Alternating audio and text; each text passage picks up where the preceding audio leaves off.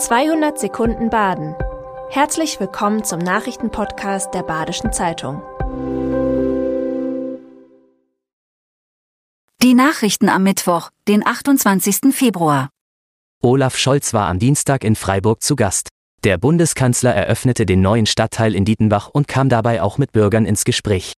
Der Stadtteil Dietenbach sei ein Vorbild für den Bau von bezahlbarem Wohnraum, so Scholz. Der Auftritt des Kanzlers wurde auch von Protesten begleitet. Darunter waren Bauernproteste und Gegner des neuen Stadtteils in Dietenbach.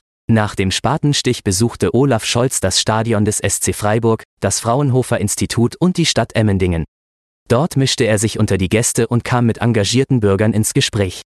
Das größte Aufsehen erregte sein Versprechen, keine Truppen Deutschlands und der NATO in der Ukraine einzusetzen. Das nächste Seniorenzentrum der Caritas muss schließen. Der Caritasverband Breisgau-Hochschwarzwald stellt den Betrieb für das Seniorenheim Pantaleon Ende März ein.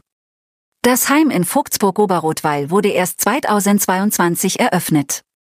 Aufgrund eines laufenden Insolvenzverfahrens muss es nun Ende März schließen.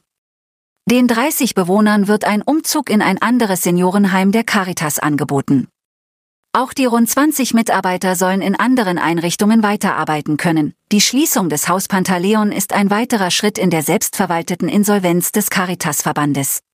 Beim SC Freiburg steht die Frage nach der Zukunft von Trainer Christian Streich im Raum. 14 Jahre lang leitet Streich den SC Freiburg nun schon als Cheftrainer. Im Oktober 2023 hatte Streich angedeutet, dass er über ein mögliches Ende als Trainer nachdenkt. In den vergangenen Jahren hat der SC Freiburg immer schon im März eine Vertragsverlängerung mit Streich für die kommende Saison verkündet. Dieses Jahr scheint Streich noch kritischer zu hinterfragen, ob seine Kraft für eine weitere Spielzeit reicht. Momentan gibt es eine leichte Tendenz für ihn, aufzuhören. Eine finale Entscheidung ist aber noch nicht gefallen. Die Behörden haben Bewohner am Friedlinger Zoll nicht über den Abriss ihrer Häuser informiert. Die Bundesanstalt für Immobilienaufgaben will am Friedlinger Zoll in Weil am Rhein Häuser abreißen. Die Bewohner haben davon aber nur aus der Zeitung erfahren. Vor vier Wochen mussten die Bewohner lesen, dass ihre Häuser abgerissen und durch neue ersetzt werden. Auch die Weiler Gemeinderäte und die Verwaltung fühlt sich dabei übergangen. Der Grund für die fehlende Information war wohl, dass der zuständige Mitarbeiter krank war. Den Bewohnern wurde jetzt ein Ersatz für die Bauzeit und ein Vormietrecht für die neuen Wohnungen angeboten. Ein Regionalexpress ist an drei geplanten Haltestellen im Markgräflerland einfach vorbeigefahren. Zugreisen auf der Rheintalbahn können derzeit abenteuerlich ausfallen. Mitunter landet man, wo man gar nicht hin will, wie ein Fahrgast der BZ berichtete.